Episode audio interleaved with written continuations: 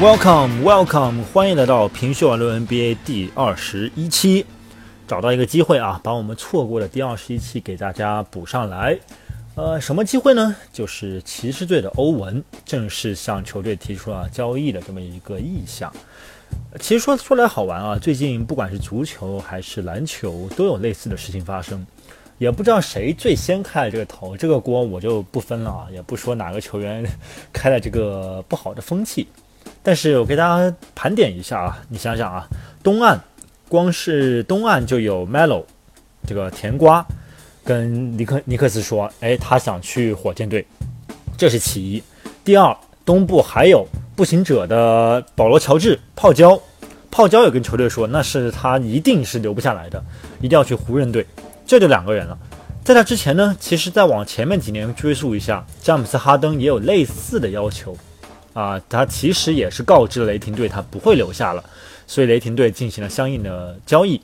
呃，再往前呢，呃，甚至再往前一点，虽然很多球迷认为强行把这个 OK 组合看作是欧文和詹姆斯组合的一个这个呃前前身，在我看来确实有那么一点点牵强，但是两个人的性质，两者的性质是一样的。这个 OK 组合也是。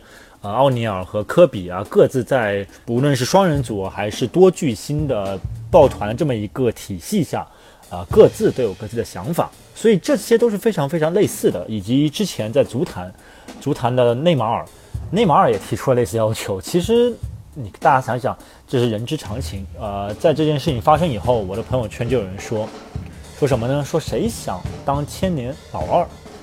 当他发出这个朋友圈的时候，我还没有看到欧文提出交易这么一个新闻，我还心想说，谁不想当千年老二了？是不是杜兰特？对，很有一个我当然但但我后来就看了一下新闻，说的是欧文，确实没有人想当这个所谓的千年老二。但是我个人又认为，在詹姆斯旁边打球也不代表你就是千年老二。其实欧文提出来的交易这么一个意向，大家可以从三个方面来思考。第一个方面就是，欧文在詹姆斯旁边是否变得更优秀了？这是个正面的一个问题，但他的回答却能够反映很多方面的事情。第二个问题是，詹姆斯和欧文的关系如何？欧文在詹姆斯身边有没有压力？这是第二个问题。第三个问题，其实是我个人认为是最关键的一个问题，就是詹姆斯本人在骑士队的未来。是怎么一个打算？是怎么一个谋划？他的打算和他的计划一定是欧文这次提出交易的最重要的原因。哎，为什么这么说啊？我们先一个一个来啊。先说这个欧文在詹姆斯旁边是否变得更优秀了？我觉得大家都可以看得出来，答案当然是肯定的啊。无论是各个数据，首先骑士队虽然说战术是围绕着詹姆斯的，但是欧文的不不管是季后赛、常规赛。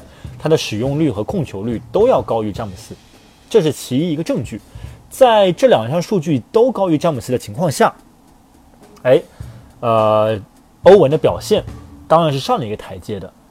但是怎么能证明如果没有詹姆斯，欧文是否变得没有那么优秀呢？很简单，就看詹姆斯在不在场的时候。当詹姆斯没有在场的时候，欧文的带队的能力从各个数据来看是有所下降的。所以很简单可以推出来。欧文如果是为了让自己变得更优秀，他其实应该选择继续留在詹姆斯身边。这是我对第一个问题的解答。第二个问题，詹姆斯和欧文的关系如何？我个人认为他们两个关系是很好的。这个，但是好到什么程度呢？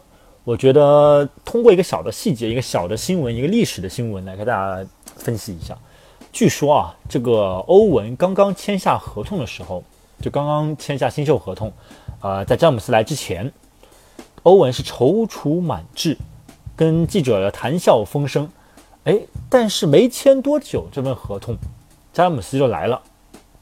詹姆斯宣布重回克利夫兰的时候，表面上面大家看媒体，每个人都是说欧文开开心，特别开心。当然了，詹姆斯来谁不开心了，对吧？一下就跻身了这个夺冠队伍的行列。但是有一个很小的细节，一个媒体报道。让我觉得詹姆斯和欧文的关系其实是比较微妙的，什么呢？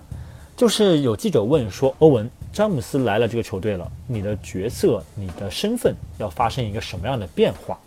哎，你想想，欧文说什么？欧文跟媒体说：“我觉得我的职责肯定是要改变的，我肯定去，我肯定需要适应詹姆斯的打法，啊！但是我们走着看着吧，我还没有想好。”大家可以看到，詹姆斯来了以后，欧文作为一个小弟，他的心态非常简单，就是亦步亦趋。詹姆斯打了体系，欧文要融入，但大家从来没有想过，欧文这么一个呃才华洋溢、特点非常突出的一名球员，他在这个体系中。他所承担的压力，以及他打球本身开不开心，这两点非常重要。我来举另外一个很厉害的这个控卫的例子啊，比方说奇才队的沃尔。奇才队的沃尔，我个人认为，如果他现在身处欧文的位置，他绝对比欧文更加适合在詹姆斯身边打副手。为什么？沃尔这名球员就是一个可以融入很多体系的球员。首先，他打非常多的挡拆；其次，他的投射和他的传球等等等等各方面都相对来说比较均衡，这一点和锋芒毕露的这个欧文是不太一样的。欧文非常非常需要控球，他对控球的这个迷恋是现在联盟中几个明星后卫中，我个人认为仅次于保罗的对球的依恋。而无论是保罗还是哈登，其实都某种程度上证明了自己是可以打一点点无球的。为什么？因为他们的呃，保罗先撇开来说，保罗他的身材限制他对无球的，比方说接球就投这一能力，当然是大打折扣的。所以保罗我们先放在旁边。但是像哈登这种球员已经证明了，无论是二号位还是一号位，甚至在防守端，他也证明了自己的一定的能力。而欧文呢，如果我们把他的控球能力给抛开来看的话，无论是挡拆能力，还是投射能力，甚至最重要的防守能力，三项都会达不到。顶级控卫的水平，所以这一点来看的话，欧文其实更需要围绕自己来建设一个体系。这也是为什么他本质上和詹姆斯会有一点点冲突的问题。但为什么说我只有为什么说只有一点点冲突呢？是因为詹姆斯这名球员，他是完全有能力把别人的体系为自己所用，不仅融入其中，而且将这个体系提高一个高度的。这也是为什么去年。这个骑士队可以战胜勇士队，也是为什么到了关键时刻，欧文的关键球可以发挥的出来。与与此同时，前三节詹姆斯的稳定发挥，可以将骑士队带的带到总决赛，并且一路凯歌。这是我的一个推理。所以说，欧文他在这么一个詹姆斯体系下打球，他的压力首先非常大，其次，这可能并不是他想要的篮球。大家会说，是不是你想要的篮球这一点重要吗？当然重要了。如果不重要的话，呃，前如科比这样的球员，他就没有必要要和奥尼尔分开来了。为什么？太舒服了，他只需要跟奥尼尔打好二人转，冠军几乎唾手可得。但是这不是科比想要的篮球，所以说他闹，所以说奥尼尔也闹，所以管理层就要来解决这件事情。所以说诸如此类的例子太多了，包括啊，大家可能看到保罗乔治和这个甜瓜的两个例子，则是另外一个反面。这两个人并不是因为没有打出快乐篮球，而是觉得自己所在的球队确实没有争冠能力。所以说我个人认为，在 OK 组合和詹姆斯和欧文这两个组合之间存在的最主要的共同点，就是他们的控球、他们的后卫那一方都希望能打出自己想要的篮球。所以这是我对第二个问题的解答。第三个问题就是最关键的了，很多人认为。欧文提出这个交易申请的时候，他所想的过于鲁莽。其实我觉得他想的一点都不鲁莽。我甚至认为他和詹姆斯两个人是互有告知的。为什么这么说？虽然从媒体来看，詹姆斯对欧文的呃提出的要求非常非常吃惊，但是我坚决不认为詹姆斯事前不知情。有两个原因。第一个原因，詹姆斯自己明年的合同到期。而且他还明确地告诉球队不会放弃交易否决权。这一行为背后的信号就是，詹姆斯认为他不想成为骑士队万一要重建的这么一个棋子。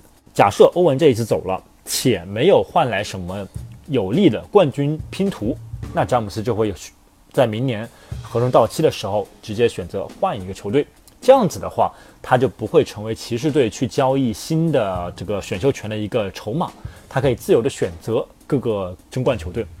啊，我们且不论詹姆斯这一行为的高尚以及正确与否，这不是我们讨论的重点，这是球员的个人选择。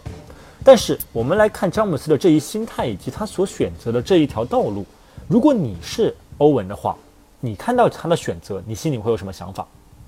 很简单，我要是欧文的话，我的第一反应就是，哦，原来人人都为了自己，就连我们球队的老大，整支球队整个体系建立在他身上，他也在时刻准备着要走的那么一丝可能性。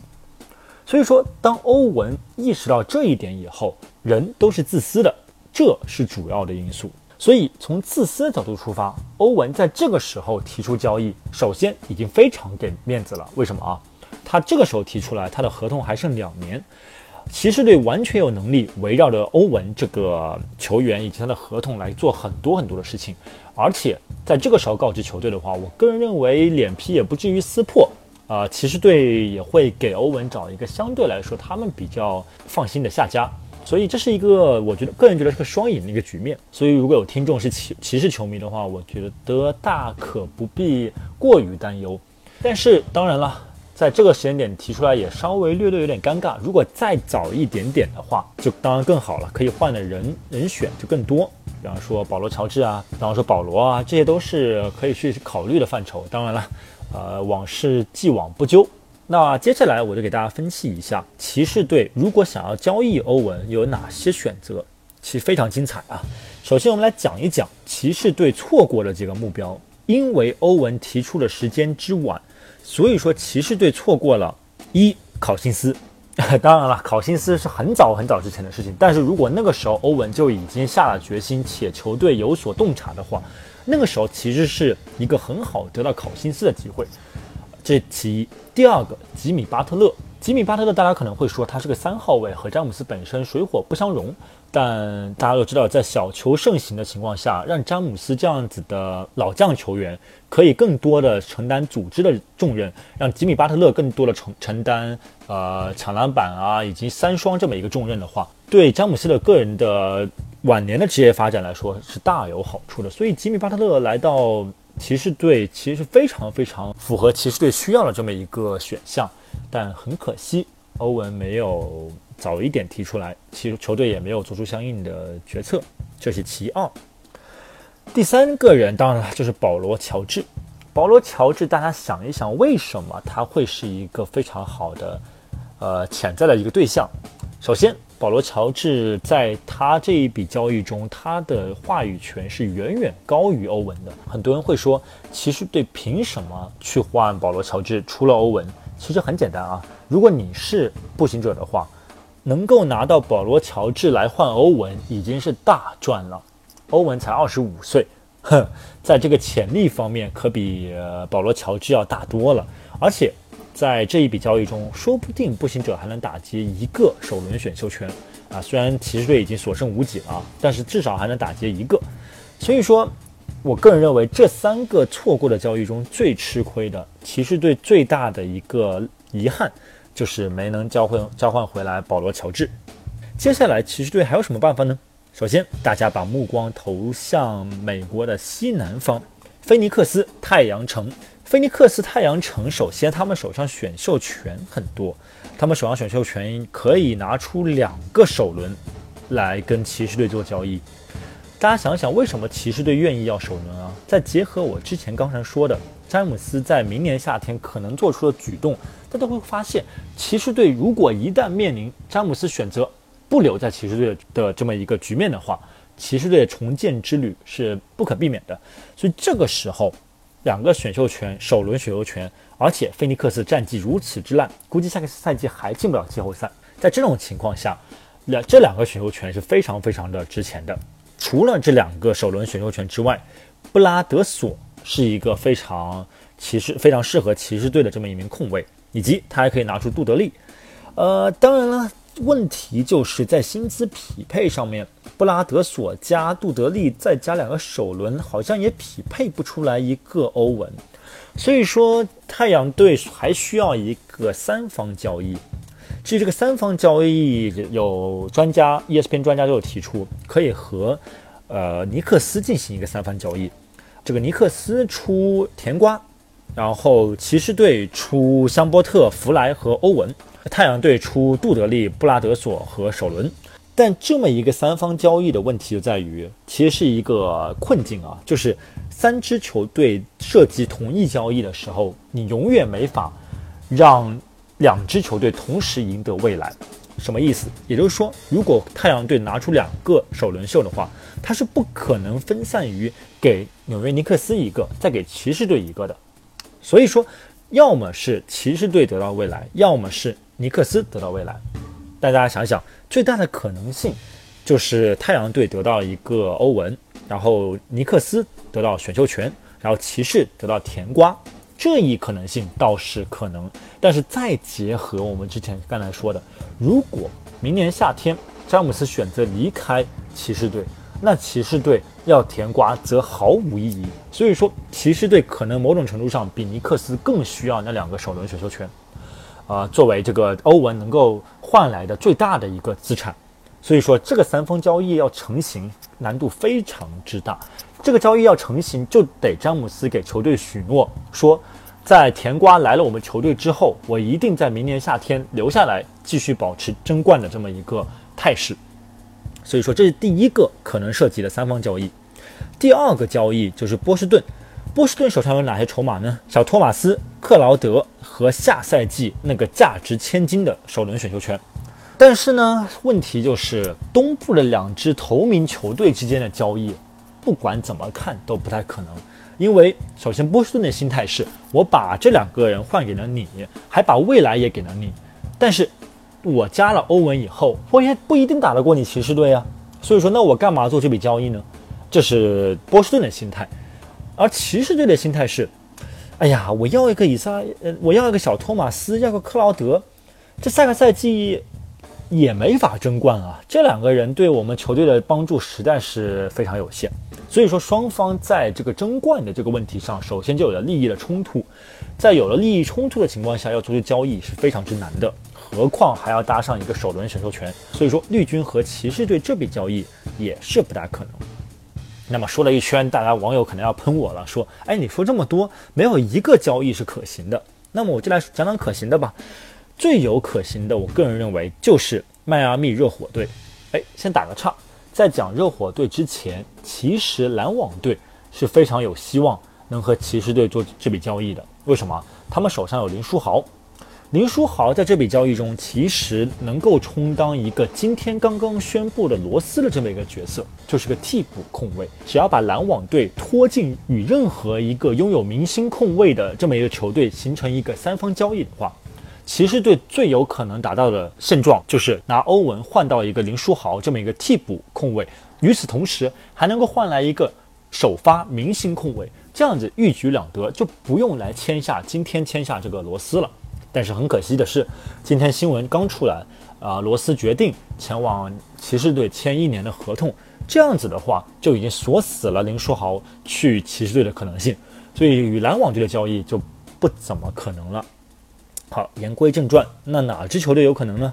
很简单，就是我们上一期刚刚讲的这个教父帕特莱利的球队——迈阿密热火队。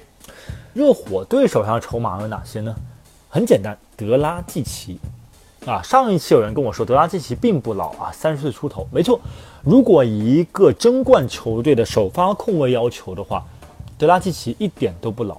所以说，德拉季奇去骑士队的话是非常合情合理的这么一个选择。在搭上了德拉季奇的情况下，他们可以放上艾灵顿、温斯洛这几名球员啊，甚至热火队还可以再加上一个2023年的这么一个首首轮选秀。为什么一定是2023年呢？因为在那之前，热火队已经没有选秀权了，没有首轮选秀权了啊。所以很可很可惜的是，这笔交易唯一的阻碍就是。热火队能给出的首轮实在太遥远了，大家想想，那就是六年以后，六年以后，很可能整个联盟的格局都已经改变了，由詹姆斯领导了这么一个呃联盟，不出所料，肯定已经瓦解了，而新王是谁，可就不一定了。以及勇士王朝这样子的球队也早就解体了，为什么？因为工资帽在二零二三年的时候一定是周转不开的，现有的库里和杜兰特和格林的这么一个。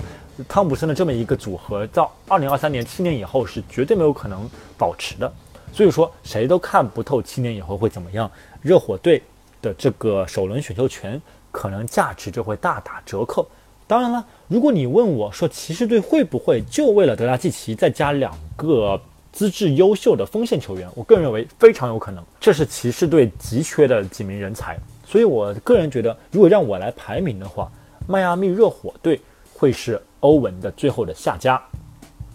理性分析完这些欧文可能的去处以及可能的交易以后，我觉得在这次的事件中，大家还要考量一个因素，就是像欧文这样的年轻人，他究竟打篮球是为了什么？这一点是我个人觉得，呃，球迷们需要去体察、体谅以及去理解的这么一个方面。大家想想，在我们普通人的生活中，钱，所谓的工资。无疑是第一步，但是在提到工资的时候，很多大家谈论 NBA 球员的时候，就会说为什么谁谁谁不降薪，为什么谁谁谁不让出空间来？但是在我们自己的生活中，谁要是敢动我们工资，哪怕一年一万人民币，哎，都跟他急。降薪本身这种不合理的要求，是和你要求欧文这样的年轻球员待在詹姆斯身边是同样不合理的两个要求，都是没有做到把自己。放在职业球员的这么一个环境中去考量，大家要知道，职业球员跟我们这些普通人相比，虽然挣的钱多得多，但是他们的职业生涯可比我们少得多呀。假设有我的听众现在在干的工作是自己梦想的工作，是自己非常非常喜欢的工作，那么想象一下，你这份工作可是可以干到五六十岁的呀。但大家想一想，篮球运动员不管他们多么热爱篮球，打球这件事情，在四十多岁的时候。再怎么样也要结束了，所以说在短暂的这个十几年的窗口里面，这些球员当然会为自己的情况出发，让自己打上首先快乐篮球，第二让篮球让自己的生活能够更上一个台阶，第三才是冠军。在我看来，这三个排序是每一个正常球员的三部曲。在没有保障第一位快乐篮球的情况下，有的人会选择钱，但是只有在钱和快乐篮球都保证的情况下。才有可能去考虑冠军篮球，这是人之常情。有些球迷最近也是非常的激动啊，说这个欧文就说了欧文的很多的坏话。我个人认为完全没有必要。对待年轻人，我们大家还是拭目以待。我非常希望欧文能够去一个。非常好的球队，一个自己真正可以施展才华的球队。因为我很希望看到欧文作为一个打法自成一派的球员，能够在这个联盟，这个小球盛行、三分球盛行的这么一个联盟，重新打开一个新的思路，让 NBA 变得更加精彩。